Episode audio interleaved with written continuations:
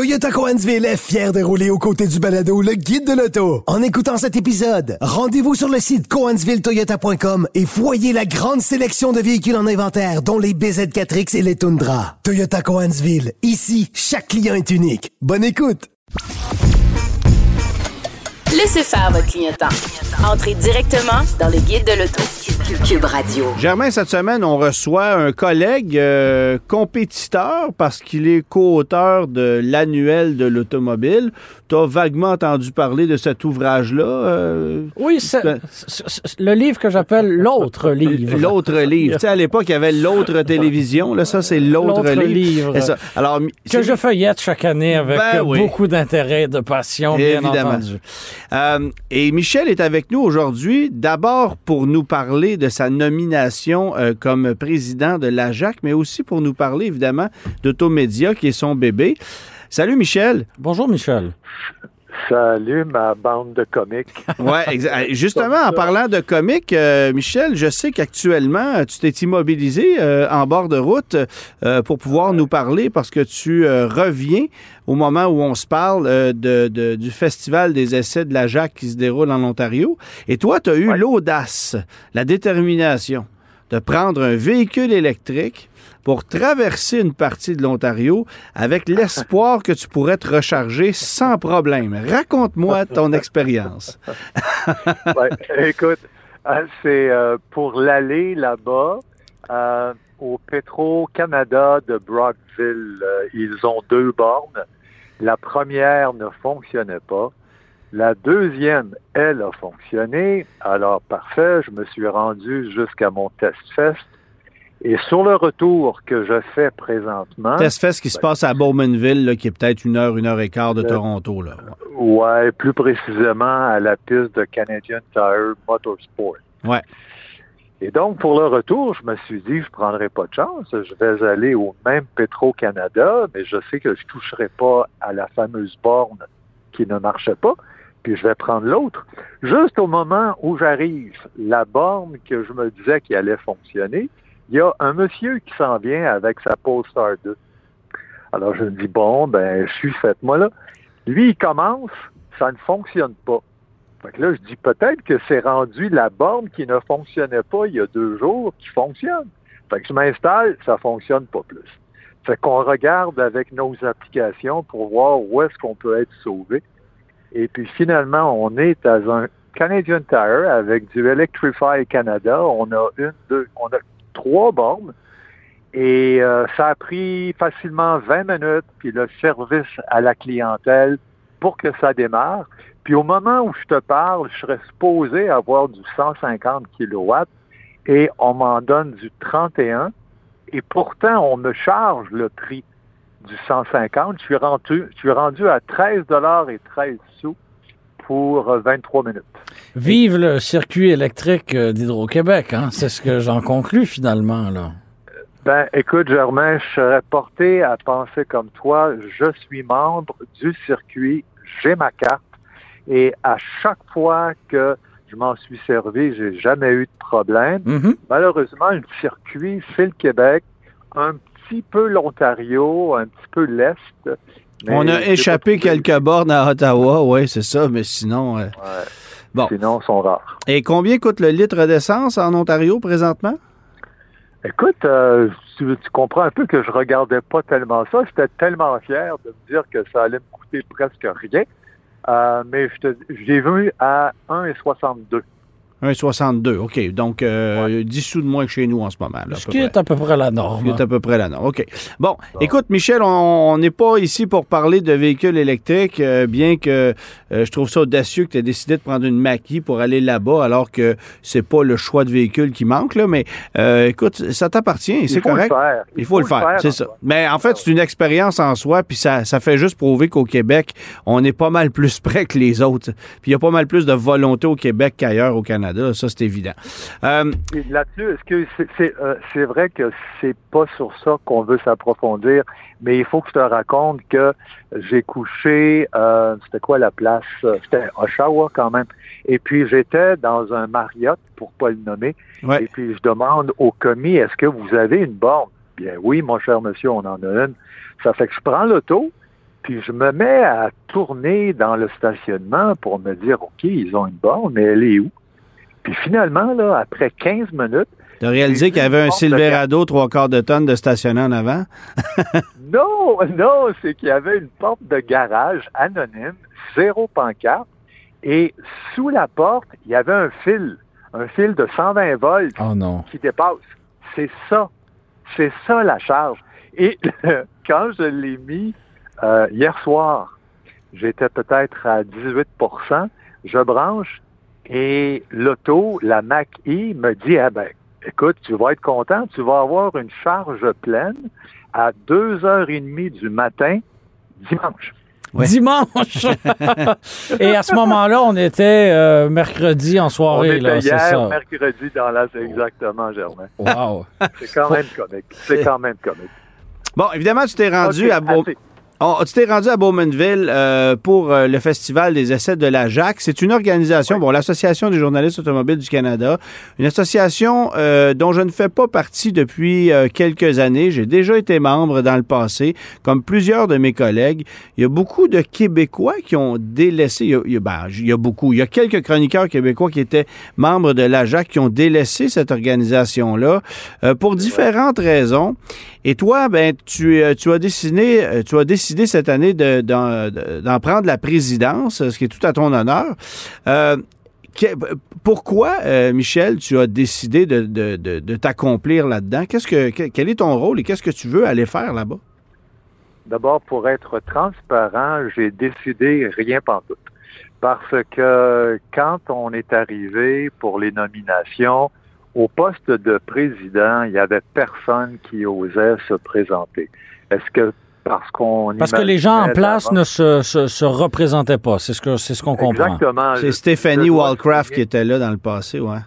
C'est ça qui a été présidente pendant trois ans et je devrais dire euh, une excellente présidente parce qu'elle a travaillé avec la pandémie, elle a eu des Mhm. crises internes, elle s'est débrouillée, fantastique, mais il n'y a personne qui voulait prendre sa place. Et comme ça fonctionne, il y a eu des gens dans la salle qui nommaient, qui disaient, écoute, moi, je suggère telle et telle personne pour être président. Ça s'est passé quatre fois, peut-être cinq. Et les cinq personnes ont dit je décline respectueusement. Alors, tout à coup, Charles Jolicoeur, un autre collègue que Ouais. je connais bien, euh, Qui écrit lui aussi dans l'autre livre. ça fait vraiment, si tu penses à ça, là, moi qui est dedans, l'autre livre, Charles et d'autres personnes, sais-tu que c'est rendu un livre avec des maudits bons auteurs? ça? Alors, bref, Charles me dit, Michel Crépeau, aimerais-tu être président? Puis, il faut remonter un petit peu en arrière avec Charles à quelques reprises. J'ai à peu près dit ce que tu as dit tantôt, Antoine. Nous étions plusieurs Québécois, mais ça, c'était jadis. Ouais. Et je trouvais ça dommage de voir qu'il y avait eu une désertion presque massive. Puis je comprenais, je pense, entre les lignes, que si Charles me nommait, c'était dans le fond pour dire arrête de chialer, puis vois donc ce que tu pourrais faire. Fait que j'ai réfléchi pendant trois secondes, je me suis levé, j'ai dit écoutez, je vais accepter. Les souliers de Stéphanie sont énormes à remplir. Je suis pas vraiment qualifié pour ça. Puis on t'a on t'a jamais vu avec des talons hauts, ça va faire changement. Écoute, tu devrais voir aussi avec le rouge à lèvres. C'est assez spécial. Heureusement, on est ça. à la radio. Oui, hein. ça. On est transparent, là. Ouais. Fait que, ça fait que je dis, écoutez, je vais le faire parce que je regarde autour de moi, puis les boys, euh, on était peut-être euh, comme journalistes, là, du Canada en entier. Je vous rappelle, d'un océan à l'autre, on devait être peut-être 20, 23. Alors, Wow. j'ai dit, écoutez, je suis un petit peu triste. Euh, et je vais vous donner 12 mois. Je vais être un président, votre président pendant 12 mois, mais j'ai un défi, puis c'est de ramener du monde à la JAC.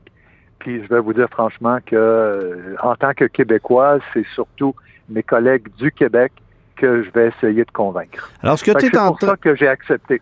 Ce que tu es en train de me dire, c'est que durant le banquet, parce que moi j'ai participé à plusieurs de ces soirées, durant le banquet où normalement on voyait quoi, 80, 90, 100 personnes, il y avait 23 personnes.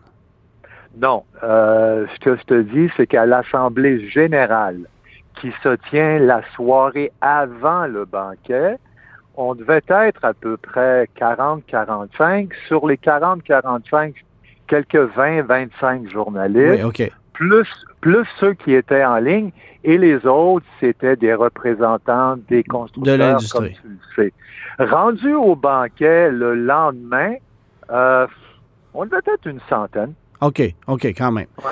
OK. Ouais. Bon. euh, moi, je me, permets de te dire que l'Ajax a déjà été une organisation en laquelle j'ai cru énormément. Euh, j'ai eu l'impression à une certaine époque que ça avait une crédibilité auprès des consommateurs, mais au fil des années, j'ai constaté tellement d'incongruités et tellement de proximité face à l'industrie que j'ai considéré que c'était devenu un, un- un- un porte-parole pour les constructeurs automobiles qui tiraient les ficelles derrière.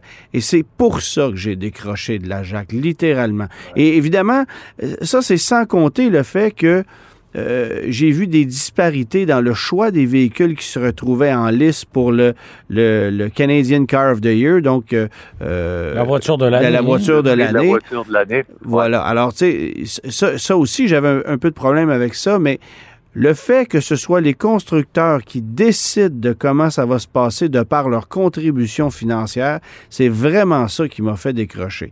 Est-ce que toi, en tant que président de la JAC, tu as l'intention d'aller jouer là-dedans? En fait, je pense qu'ils n'ont pas attendu que j'arrive. Euh, Stéphanie et son conseil ont attaqué de front ce problème-là.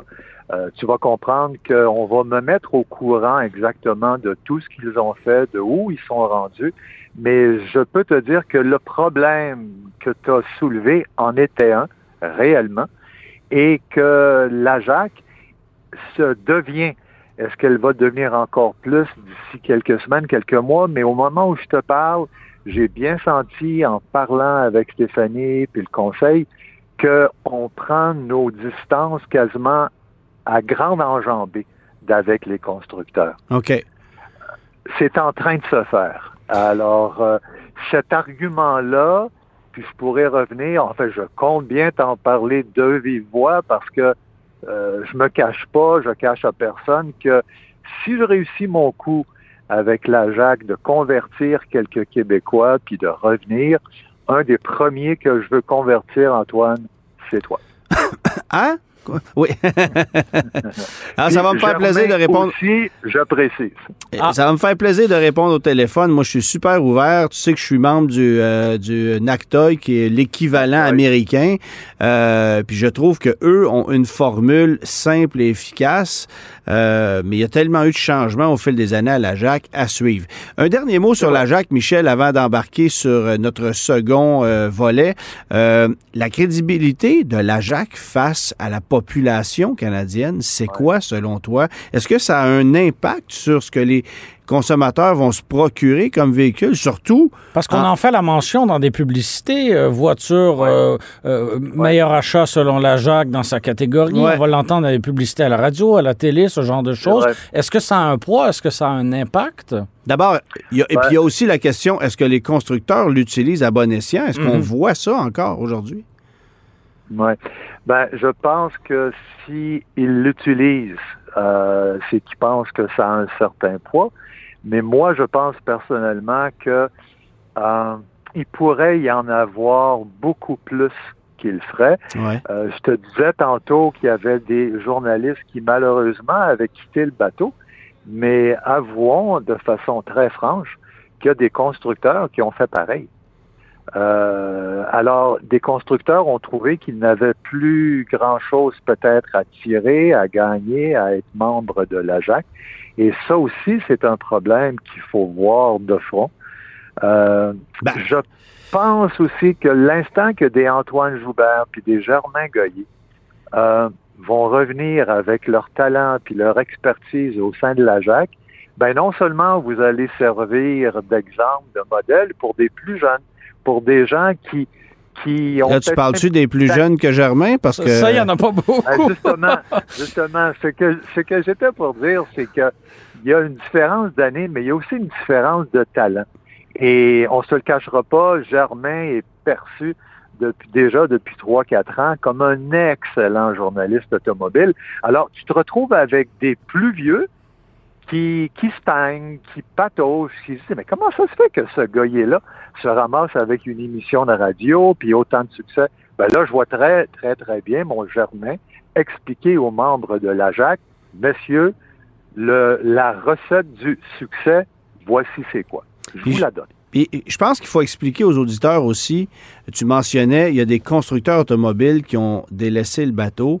C'est Alors, de la façon que ça fonctionne, c'est que si, par exemple, un constructeur comme Audi choisit de ne pas être membre de la JAC, alors automatiquement, il n'y a aucun véhicule Audi qui pourrait être gagnant de la voiture de l'année.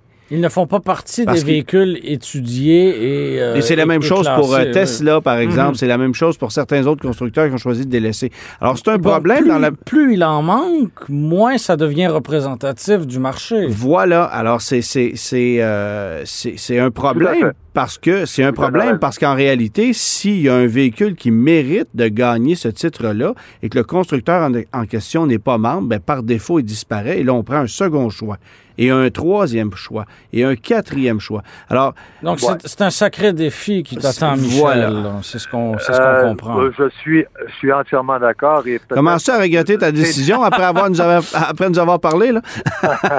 Écoute, si tu savais comme je fais des blagues depuis 24 heures avec tout le monde en leur disant, écoutez, j'ai accepté il y a maintenant une journée, donc il me reste 365 jours à toffer. Ah, Peut-être que le défi va me mettre la langue à terre complètement.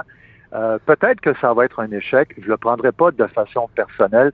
Euh, mais dis-toi une chose, dites-vous une chose. J'ai l'impression que la JAC, à sa façon, c'est un espèce de microcosme canadien. Parce que au-delà de convaincre des journalistes, des constructeurs, il y a aussi une dualité linguistique. Bien sûr. Combien de fois, toi, Germain, moi, nous avons entendu que nos collègues de Vancouver ou de la Saskatchewan se foutaient un petit peu beaucoup de ce qui pouvait se passer au Québec? Euh, Oui, mais tu vois, moi, ma perception, si tu me permets, ma perception, c'est que l'Ajax c'est une organisation ontarienne. Parce que même les membres du Canada anglais qui sont en Saskatchewan, euh, qui sont euh, en Alberta et en Colombie-Britannique, euh, ils ne se sentent pas impliqués comme ceux qui sont en Ontario. Ça me donne vraiment l'impression d'être une organisation, plus que jamais aujourd'hui, d'être une, une organisation Mais- régionale ontarienne. Peut-être que ça, ça, ça tendra à changer. Voilà. Ben, c'est un peu ça l'idée, parce que actuellement, c'est le nombre qui parle. Comme il y a plus de journalistes de l'Ontario qui sont dans la JAC, ben forcément, il y a un débalancement avec les forces en présence. Mais ramenons des Québécois là-dedans. Antoine, je te ramène peut-être à 8 ans, 10 ans. Je me souviens très bien le Test Fest euh, à Shannonville. Ben oui. Le festival durait 3-4 jours. Puis, lorsqu'on se retrouvait au restaurant, C'était une fête. non seulement Ouais. c'était une fête, et puis qui avait le plus de fun? Qui riait, chantait le plus? C'était nous autres, Ben les oui. Québécois. Et les anglophones nous regardaient en se disant, mais voyons, qu'est-ce qui, qu'est-ce qui se passe avec ces gens-là? Ben, on leur montrait qu'on avait travaillé toute la journée, puis que le soir, on savait aussi Oui, avoir oui, absolument. Ça fait qu'il y, a- il y, a- il y avait une espèce d'esprit de famille et j'aimerais ça qu'il revienne au sein de la jeune. Moi également. Michel, on va passer à notre prochain volet. Euh, Puis on demeure dans l'industrie, hein, parce que euh, tu, es, euh, tu es maître d'œuvre d'un magazine qui s'appelle Automédia, qui est un magazine destiné à l'industrie automobile. On va le retrouver dans la, dans la salle d'attente de l'ensemble des concessionnaires automobiles du Québec, ou à peu près. Euh, alors pour ceux qui... euh, on, le vont- retrouve en, en- on le retrouve en ligne également. Oui, oui, c'est ça, exactement. Exact. Et c'est Fiston aussi qui travaille beaucoup comme maître d'œuvre de, de ce magazine-là, Alexandre Crépeau. Ben, je, je suis content que tu en parles parce que c'est plus qu'un maître d'œuvre. Alexandre Crépeau, mon fils aîné, a acheté Automédia le 1er février dernier. As-tu fait un bon deal? Ah, j'y ai donné. J'y ai donné. Écoute, entre père et fils.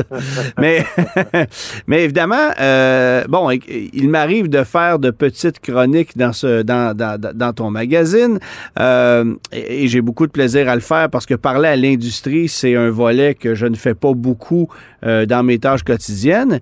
Mais dans la dernière édition, vous avez sorti un dossier qui m'a interpellé énormément. Moi, je considère que ça commence à être un problème sérieux au Québec, mais dans l'industrie automobile nord-américaine Oui, c'est tout ça, entière. c'est répandu. Là, On pas- parle, on parle des groupes de concessionnaires qui deviennent de plus en plus puissants, puissants au point où ils sont plus riches que les constructeurs automobiles eux-mêmes, ou du moins que la division canadienne.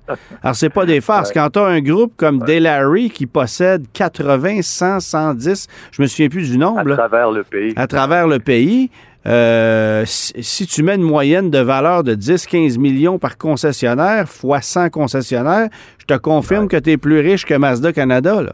Alors, euh, bien, euh, ouais. Alors, euh, vous avez fait un dossier sur les groupes les plus puissants, sur les acquisitions, sur les ventes. Comment est-ce que tu vois ça, toi, cette industrie de regroupement de concessionnaires? Et est-ce que pour toi, c'est un problème? Ben, écoute, d'abord, je dois dire que Automédia a parti le bal. Ce bottin des groupes, c'est comme ça qu'on l'appelle. Ouais. On l'a lancé, on l'a initié, ça fait maintenant quatre ans, peut-être même cinq ans. Euh, c'est une initiative euh, qui a eu beaucoup de succès puis qui en a en ce moment parce que les concessionnaires, les constructeurs, les journalistes sont contents de voir que quelqu'un sort un espèce de rayon X de cette industrie-là au Ouais. Québec. Maintenant, est-ce que je dois y voir un problème du fait que, écoute, j'ai pris, euh, j'ai pris quelque part euh, un chiffre. Euh, en ce moment, on a répertorié 839 concessions au Québec. OK. Et sur les 839, tu en as 612 qui sont regroupés parmi 150 groupes. Wow. Ce qui te laisse 227 concessionnaires qu'on va appeler Unique. solo. Ouais. Ouais. Euh, Est-ce que c'est un problème? Euh, écoute, moi, la façon, j'ai beaucoup souvent parlé avec des propriétaires, avec les dirigeants des groupes. Et puis, pour eux d'abord, c'est une économie Ah, d'échelle qui fait beaucoup de sens. Ben oui. Et ils vont te dire que pour le consommateur, ben écoute, s'ils réussissent à sauver euh, 5 cents sur des paquets de trombones, ils vont essayer de refiler cette économie-là aux consommateurs. Hmm. Est-ce que ça se reflète Ah, toujours non, de non, cette manière-là? Oui, c'est ça la question. c'est ce qu'ils disent. Oui, oui, oui, oui. Euh, écoute, moi, j'étais là pour faire un rayon X, pour faire un, un profil des groupes. D'aller dire dans Automédia, ben les boys, les groupes, euh, c'est pas une bonne idée. Je me vois, je me vois mal commander ce genre. Non, c'est pas vrai. Je devrais dire que, ok, je vais préciser ça autrement. Nous sommes deux publications au Québec à parler des concessionnaires automobiles. Ouais. Et l'autre euh, publication, Affaires automobiles, qui est très bien faite, On va l'appeler Euh, l'autre magazine. mettons, mais cet autre magazine est aussi la propriété de l'association, de la corporation des concessionnaires. Ouais. Ce qui fait que j'aime beaucoup la façon que c'est fait, mais c'est un petit peu corporatif. Bien sûr. Tandis que lorsqu'il arrive une grève, comme il en est arrivé à Chicoutimi il y a quelques années, ben l'autre n'en parlait pas, alors que nous en a parlé à tous les numéros pendant Mhm. deux ans. Ce qui fait qu'on se gêne pas trop pour embarquer sur des sujets qui peuvent prêter à controverse.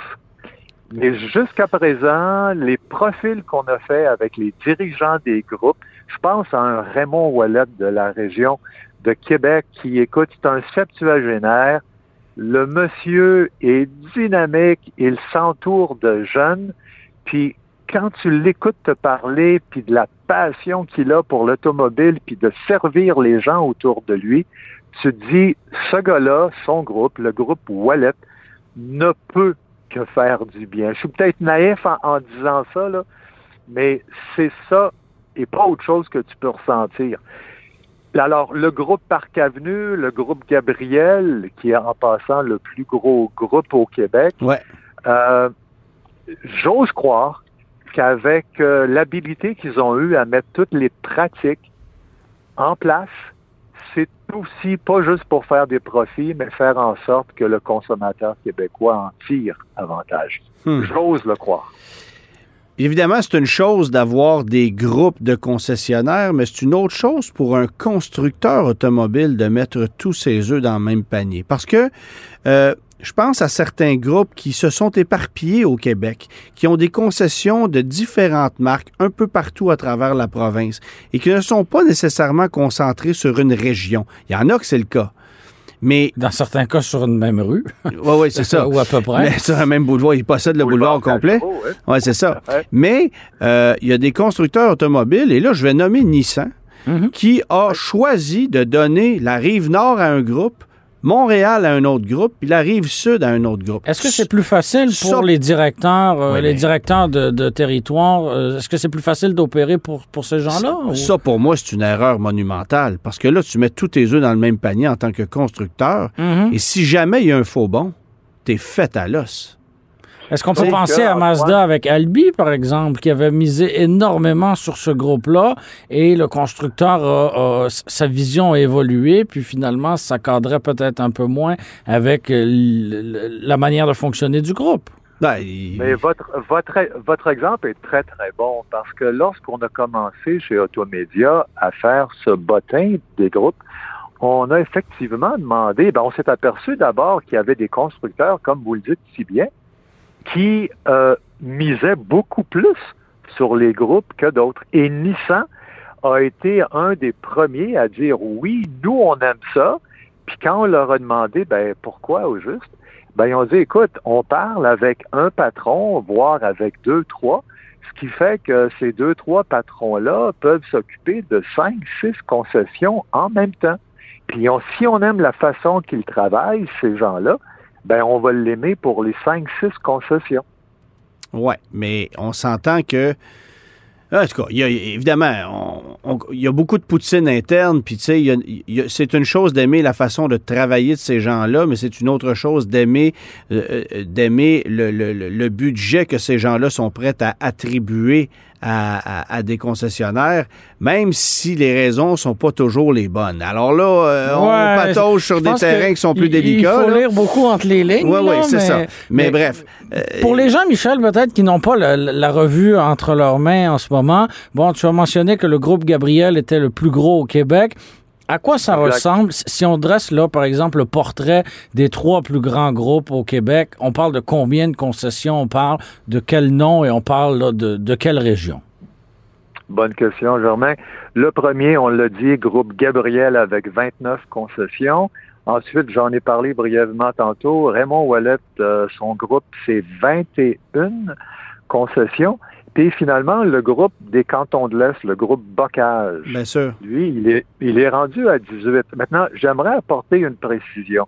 Euh, nous autres, quand on parle d'un groupe, faut que tu aies deux concessions.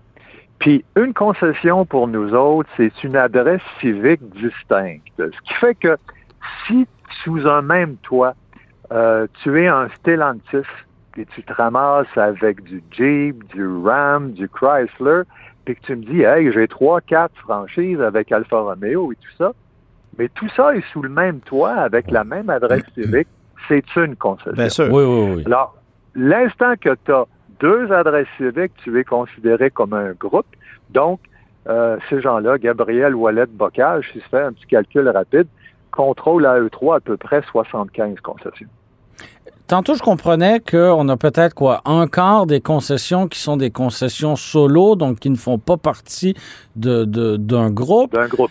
Quel, que- quel avenir attend ces concessions-là? Est-ce qu'elles sont condamnées à être vendues éventuellement à un groupe de, de la région ou à un groupe d'une autre région qui veut développer cette nouvelle région-là? Euh, Est-ce qu'il y a possibilité d'avoir une relève au sein de la famille parce qu'on sait qu'une concession, ça vaut extrêmement cher et le passage à la deuxième ou à la troisième génération n'est pas forcément euh, n'est pas forcément facile. C'est quoi l'avenir pour ces concessions solo? Tu as tout à fait raison. Euh, cette relève-là, père-fille, père-fils, elle n'est pas évidente. Et je dirais que si elle n'est pas là, dans une concession solo, à ce moment-là, la concession en question se trouve fragilisée. Alors, mais je reviens sur l'avenir parce qu'à chaque fois qu'on a sorti le bottin annuel, on a posé cette question-là, autant aux dirigeants des groupes qu'aux gars et aux madames qui sont des solos. Et tout le monde nous a dit, finalement, les groupes ont dit, il y a de la place pour les solos. Puis les solos nous ont répondu, on est tellement imbriqués, on est tellement tissés serrés dans notre communauté que je vois pas qui d'autre pourrait prendre notre place.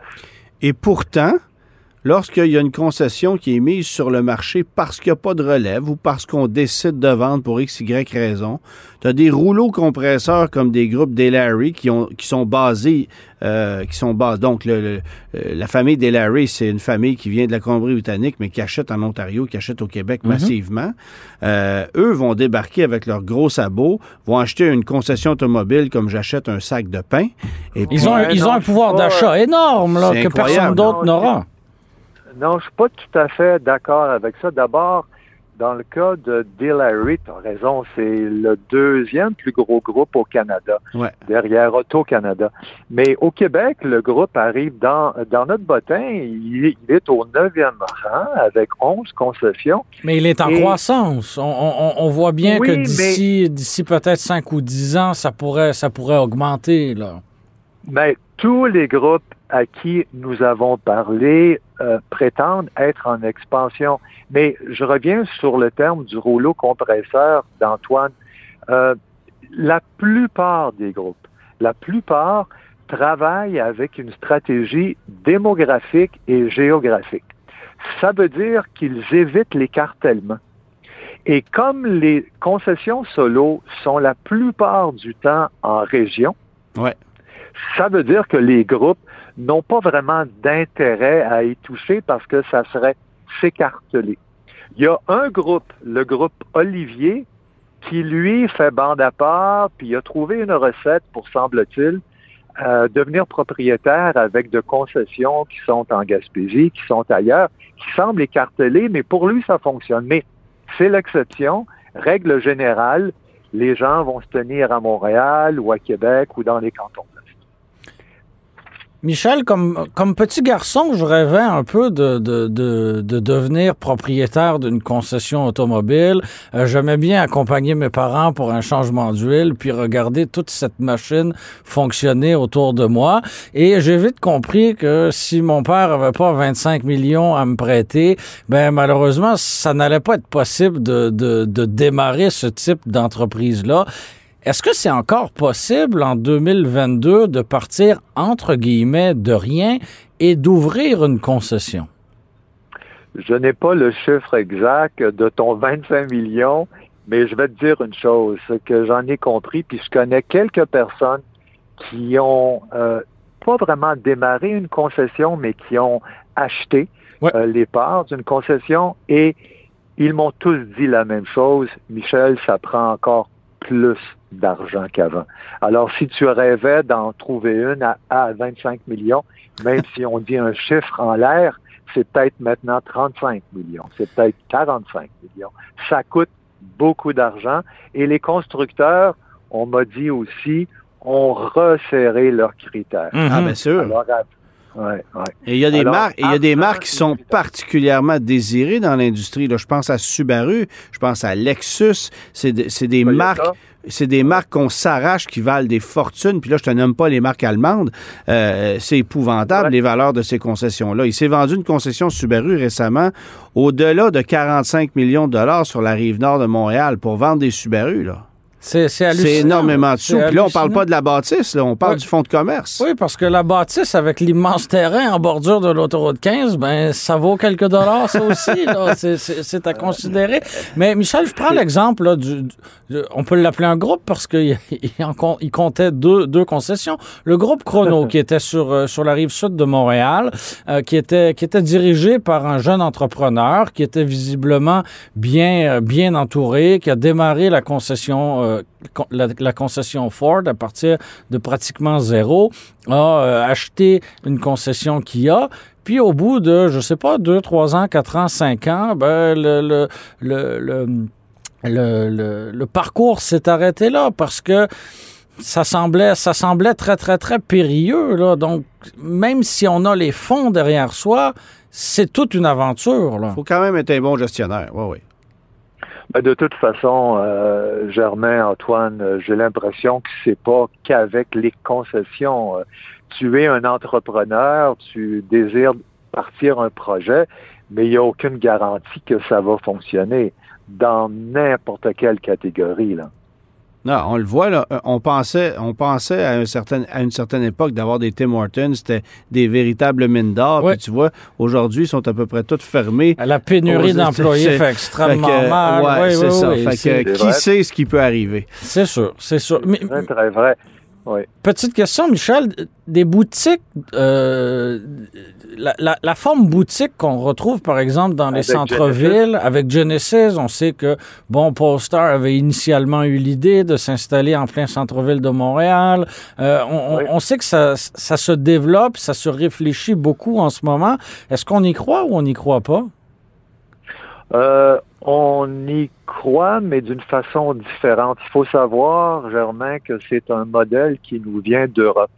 Pour la bonne raison qu'en Europe, ils n'ont pas de place.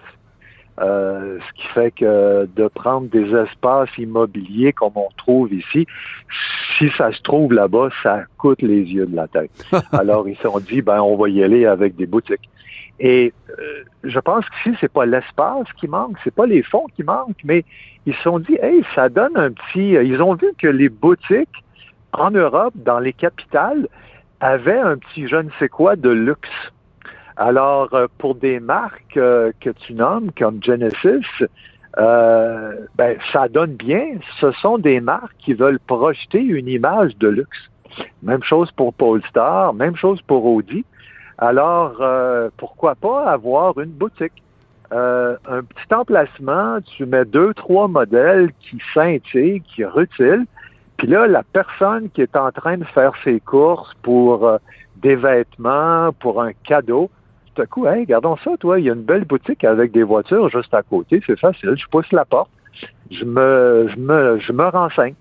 Alors, je trouve que c'est pas bête comme idée, puis ça fait aussi que nos centres-villes euh, gagnent en popularité peut-être. Là. Alors qu'on essaie de sortir les voitures du centre-ville. Mais ça, c'est une c'est toute autre histoire, effectivement. C'est l'électrique qu'on va vendre là. Ouais, voilà. Merci beaucoup, Michel, d'avoir euh, pris le temps. J'espère que ta voiture est désormais pleinement rechargée et que tu pourras Pas rentrer tout, en bon pas port. du tout. Non? Je suis rendu, écoute, on se parle depuis combien de temps, là? Précisément 37 minutes.